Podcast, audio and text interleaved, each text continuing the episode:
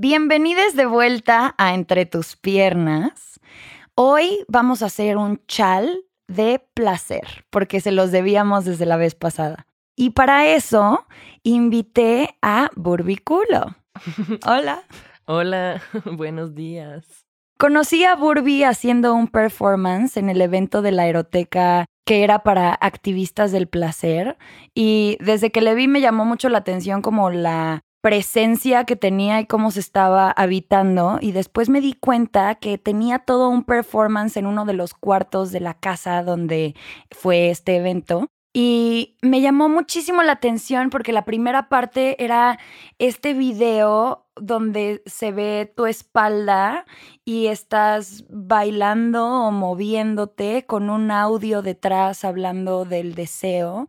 Y luego había una invitación que si te deseaban, pasaran al siguiente cuarto donde tenías este sillón de terciopelo con una cuerda como de cadenero e invitabas a la gente a conversar contigo y tenías estos prompts a tu lado y entonces dependiendo la conversación con la persona ofrecías uno de estos. Sí, una propuesta. Una propuesta, exacto. Y ahí César conversó, yo también me subí, como observar las, las interacciones y tanto como público como participar fue muy rico y a mí me llamó mucho la atención porque dije, wow, ¿cómo está la pregunta de ¿me deseas? Cuando, uff, eso a mí todavía me mueve un montón. Y bueno, eso fue como yo le conocí. Ya después llegué a sus redes, vi los talleres que ofrece, qué otras cosas hace, pero para eso mejor dejo que Burby les cuente de su historia. Sí, pues me presento entonces. Sí. Ok, pues realmente me llamo Florian, es mi nombre real, pero pues muchos me conocen como Burbiculo. Este nombre nació en el volume de la categoría Sex Siren, que es algo que caminé desde el 2018, creo, y que pues se trata de seducción, sensualidad. Obviamente mi camino empieza desde antes de eso, pues ay, no sé, como siendo una persona considerada demasiado sensual de alguna forma, ¿no? En una sociedad que se niega mucho el placer más que todo de las mujeres y las personas trans. Entonces, encontré una forma de expresarme en el ballroom siendo sexy y andrógine que pues cambió mucho mi vida realmente y eso me llevó poco a poco a la educación siempre me interesó la educación sexual, pero como no hay programas oficiales, pues para formarse como educador sexual en términos de, pues, educación pública, porque no existe educación pública de educación sexual, pues nunca me, me formé en eso como de forma académica, ¿no?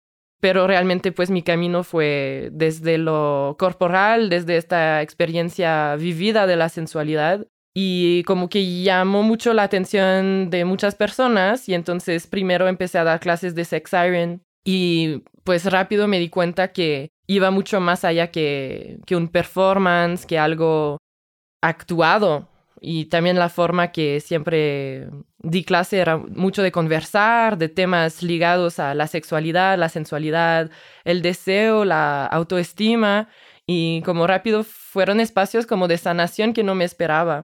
Y entonces, cuando empezamos a tocar como a temas de trauma, dije como, ok, creo que la estoy manejando bien, pero igual no me siento pues asesorada para eso en grupo, tipo, la puedo cagar en cualquier momento. y bueno, también soy bailarina profesional. Y empezó la pandemia y dije, ay, no mames, chance nunca más me voy a subir al escenario, me tripeé. bueno, como todos, ¿no? Que trabajamos en cosas performáticas. Eh, entonces en eso empecé a, estudiar educación sexual somática, que pues sigo estudiando, ya llevo como año y medio en eso. Ya practico como educadora sexual somática, pero me falta todavía chance año y medio para certificarme.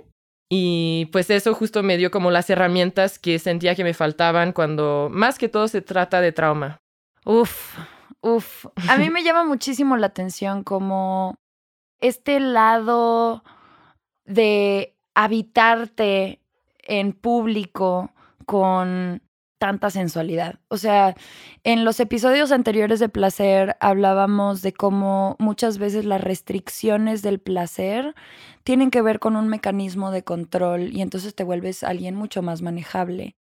Y pues una cosa es decir, ya no queremos cultura de violación, pero otra, cómo salimos de ahí. Y me ha llamado mucho la atención tu camino y las herramientas que tienes a tu disposición, porque tanto los videos que he visto de Sex Siren, porque no te he visto en persona. Ah, bueno, un poco. En el strip club. En el strip club, claro, claro, que sí. Y por otro lado, el discurso que tienes que se me hace muy poderoso y esta facilidad que tienes para comunicar cómo desde el cuerpo podemos sanar muchas cosas, porque a veces no es suficiente hablarlo, no es suficiente decirlo y tenerlo en papel y decir, bueno, esta es la herramienta pero cómo la habitamos. Y me gustaría preguntarte cómo sientes en tu cuerpo cuando te sientes sensual frente a un público, frente a otra persona. Mm. Mm. Pues me siento en mi poder, me siento en mi centro realmente. Pero creo que quiero empezar con una, historia de venganza. ¡Ay, me encanta! una historia bíblica. Me encanta la Biblia como, pues, mitología, ¿verdad? Entonces, bueno, yo soy una persona trans, no binaria, asignada de mujer al nacer, y no solo al nacer, sino pues me socializaron así. Y pues viene con sus restricciones y el patriarcado y shalala. Entonces, ser demasiado sexual, entre comillas, en un mundo así, pues siento que de alguna forma hay de dos, bueno, seguramente hay más que dos caminos siempre, pero es como o te vuelves más chiquita para volverte más manejable o te vuelves más grande y de facto se vuelve una venganza. Entonces en la Biblia hay la historia de Salomé, que pues ya es el Nuevo Testamento y pues es después de Cristo, ya se murió y ya hay los apóstoles que están pues hablando de, del Cristo. Y hay una mujer, se llama Judith, que se casó de nuevo con el rey y en este entonces, pues no era como muy aceptado casarse de nuevo si no se había muerto tu esposo. Y ella lo hizo, pues por cuestiones políticas, de poder, se casó con el rey y así. Pero su primer esposo, pues no estaba muerto. Y de su primera unión tenía una hija, Salomé. Y entonces Juan el Bautista, un apóstol, pues ya él estaba como en contra justo de este segundo matrimonio. Y el rey, pues no quería pedos.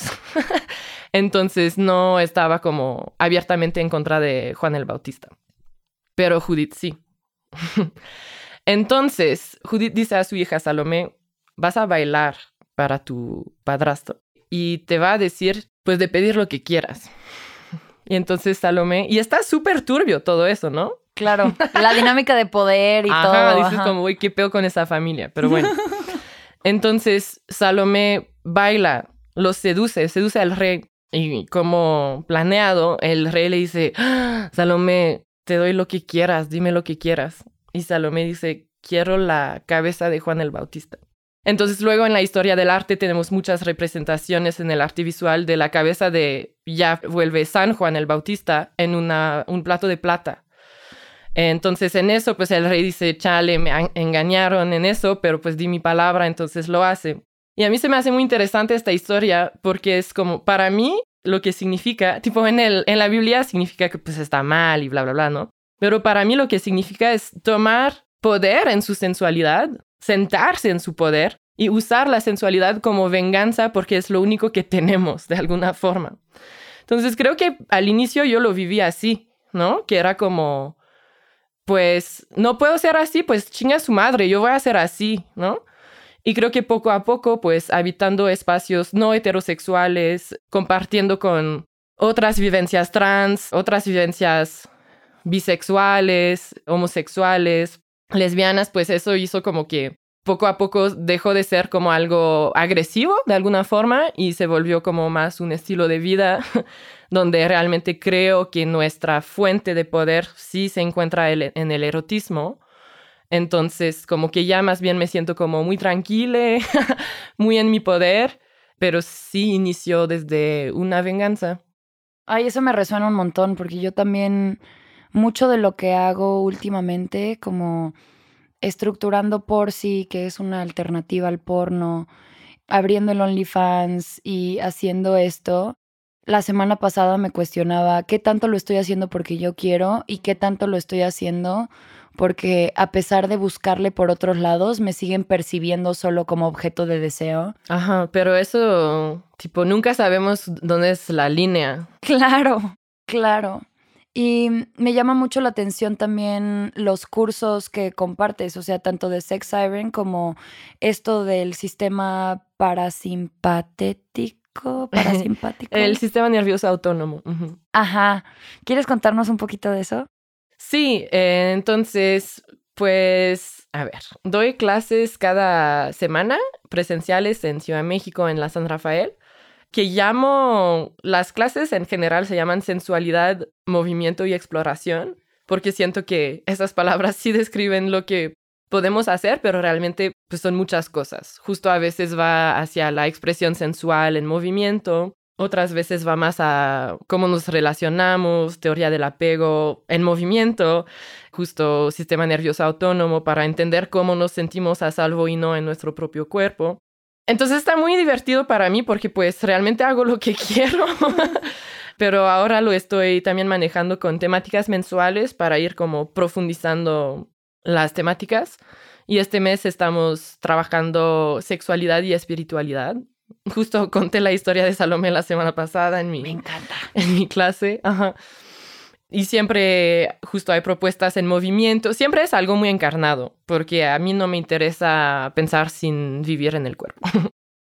Es que es muy, o sea, no sé por qué lo fragmentamos tanto. Por la Biblia, Lit. Ah, pues sí, ¿verdad? Sí, por el, la instauración de, de este culto a Dios donde hay una separación de la materia y de la idea, cuando antes pues no era así, tipo hay tradiciones mucho, mucho más antiguas donde hay una reverencia a la materia que se trata del cuerpo, la sexualidad, sí, pero también de la tierra.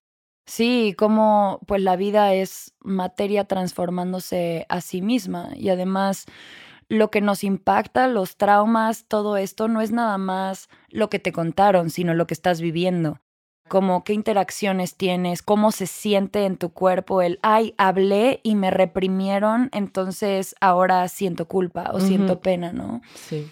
Que ese es otro tema que me encantaría tocar. la culpa y la pena que son tan prevalentes en nuestra sociedad. ¿Qué maneras has encontrado de sobrellevarles? O sea, no sé si tú creciste con estas cosas y luego las superaste o si no las tuviste tanto en tu vida y entonces fue más como un, ¿por qué esta gente está tan reprimida y tan penosa cuando pues no deberían estarlo?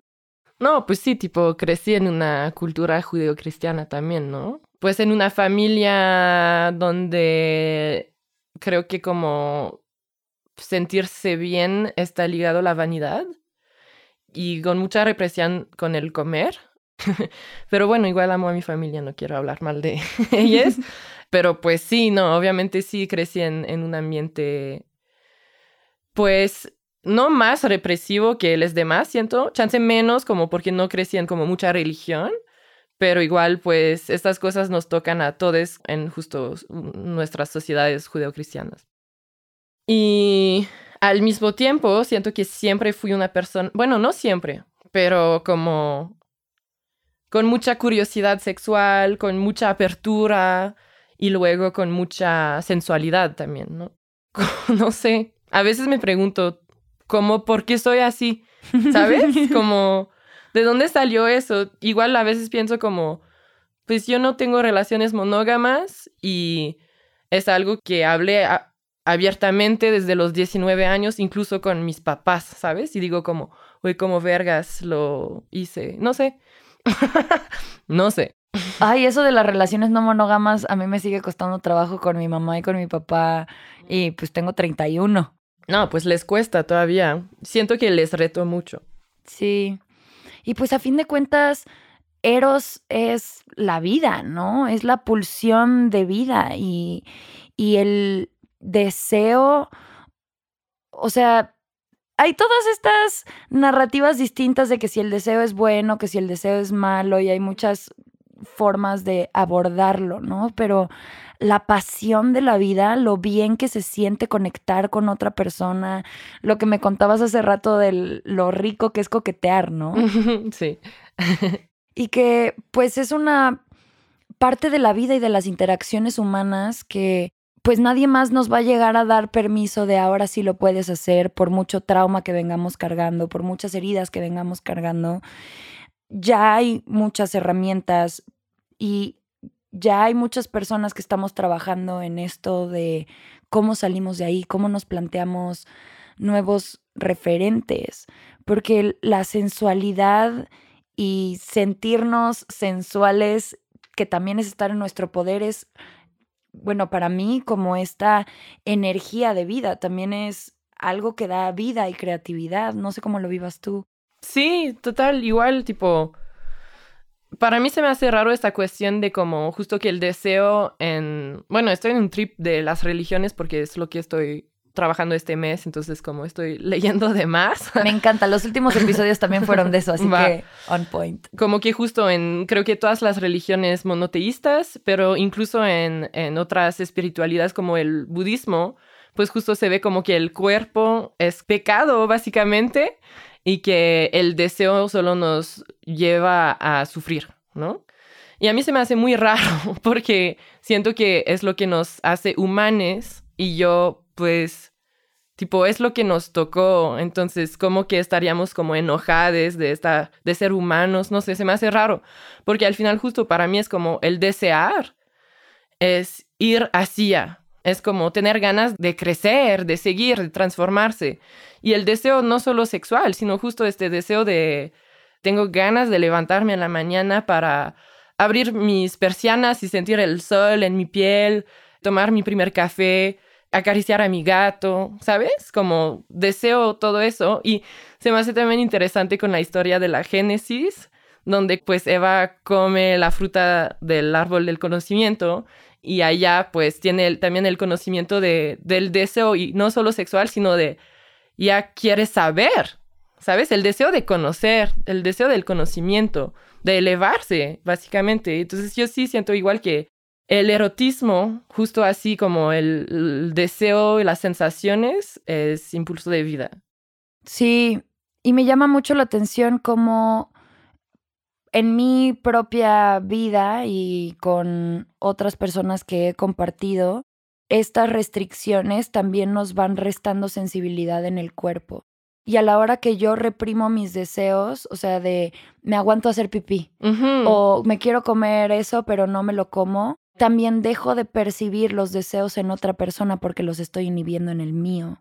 Sí, totalmente. Y justo doy una clase que de hecho voy a dar en línea. Doy una clase virtual al mes y justo la próxima es, se llama Deseos y Límites desde el cuerpo. Y de alguna forma se puede pensar como una clase de consentimiento, pero siento que estamos tan mal, incluso en la forma de ver el consentimiento cuando lo hablamos de que no es no y dar permiso y así es como, ¿cómo puedes decir un no si no sabes dónde se ubica en tu cuerpo? ¿Cómo puedes decir un sí si no sabes cómo se siente, no?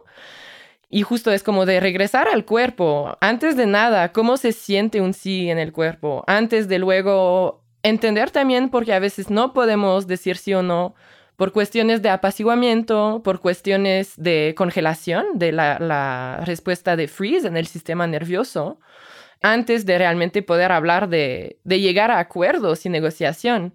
Y es una clase muy fuerte donde hay muchas personas que se van pues con un poco de duelo de decir como, güey, ¿cuántas veces dije que sí cuando mi cuerpo decía que no? Entonces, tipo... a mí inscríbeme a la que sigue, por favor. Sí, y es normal de no estar en contacto con eso porque desde que estamos en la primaria, pues es así de que vamos a planear nuestra necesidad de orinar según el recreo. Güey, qué pedo, ¿sabes? Si ni estamos atentos a nuestras necesidades biológicas, ¿cómo luego podemos estar en contacto con nuestros deseos, ¿no? Claro. Entonces yo siento que es como un aprendizaje constante y no lo, yo no lo tengo todavía, ¿sabes? No es como que, ah, ya está sino es un trabajo constante de practicar, sentir. Y sentir duele.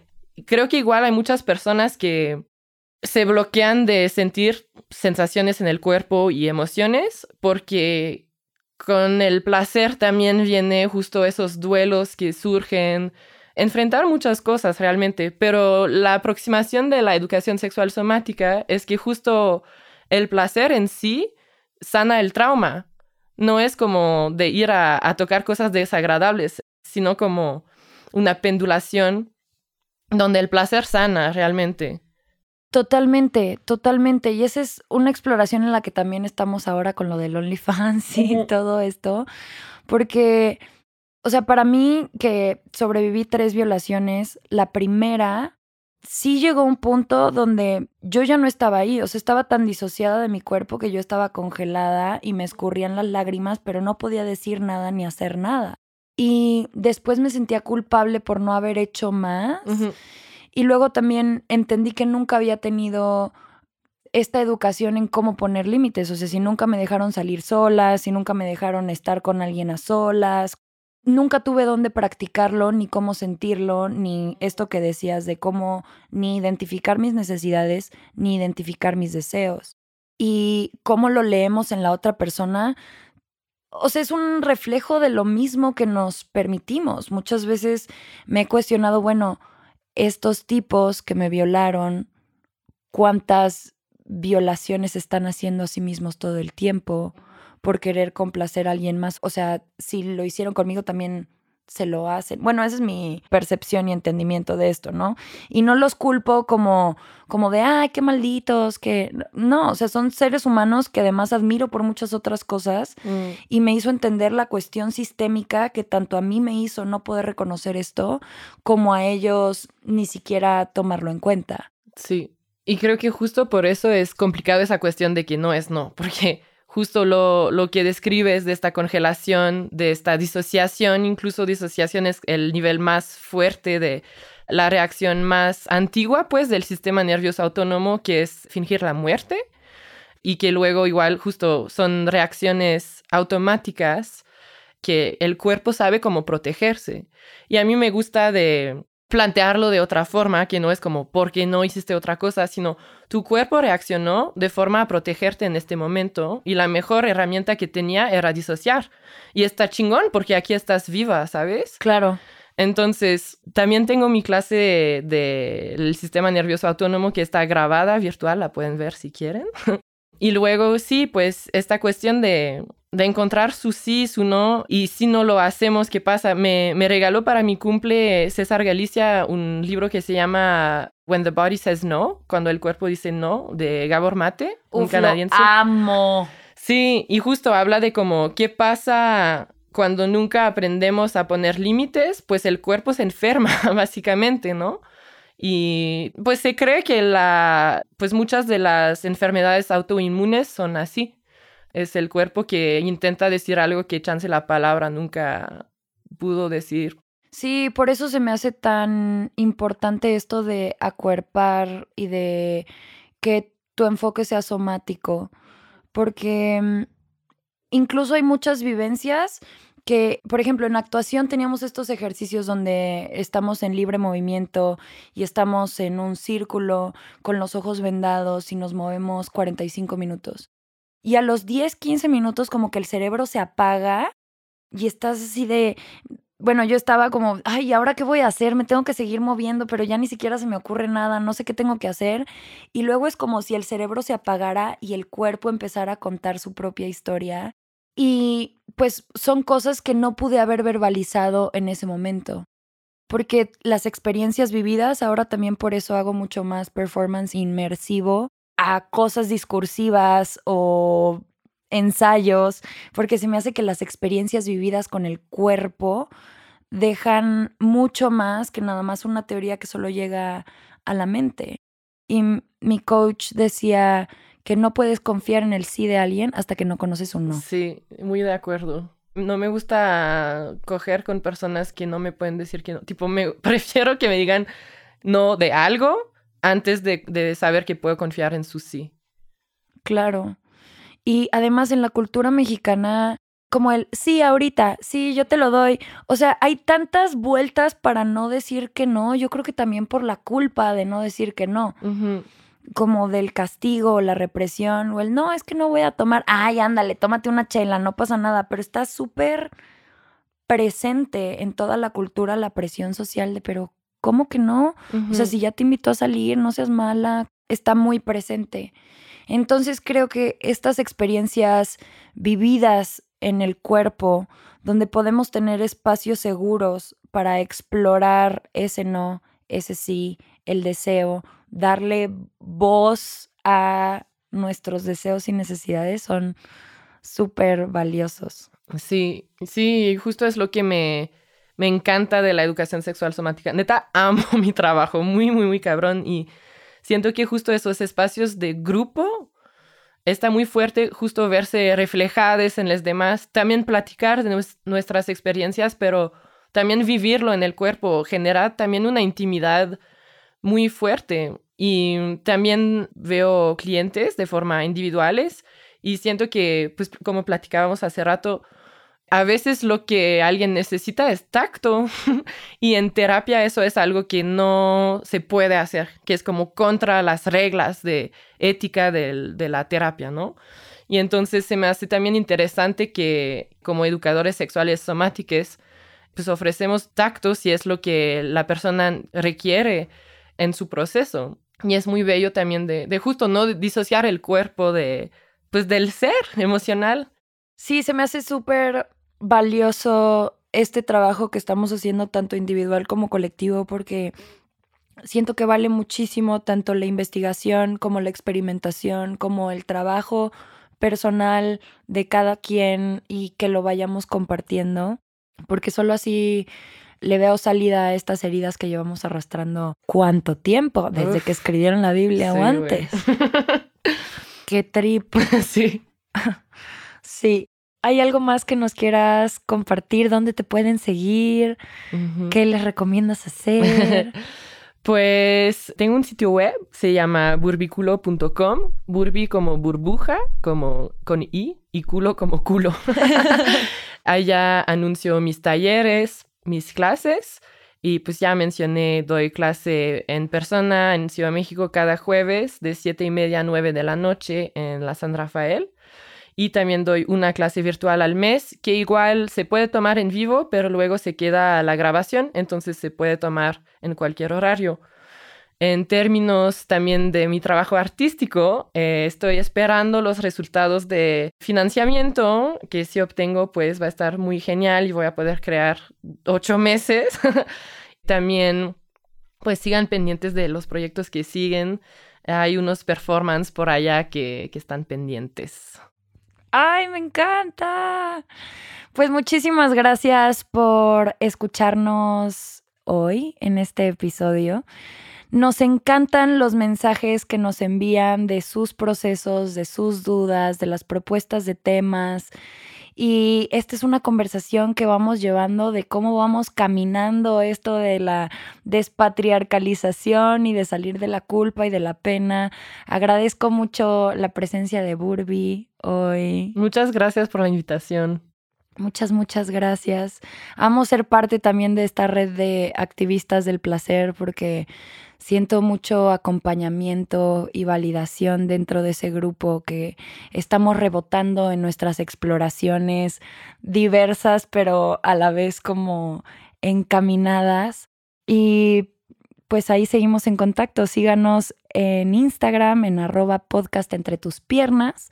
Esta temporada ya está a punto de terminar y nos vamos a dar un break unos mesecitos para reconfigurar y rehacer lo que sigue aquí en Podcast Entre tus Piernas. Pero vamos a seguir en contacto a través de Instagram y aquí nos vemos en dos semanas. Un beso, beso en la Ana.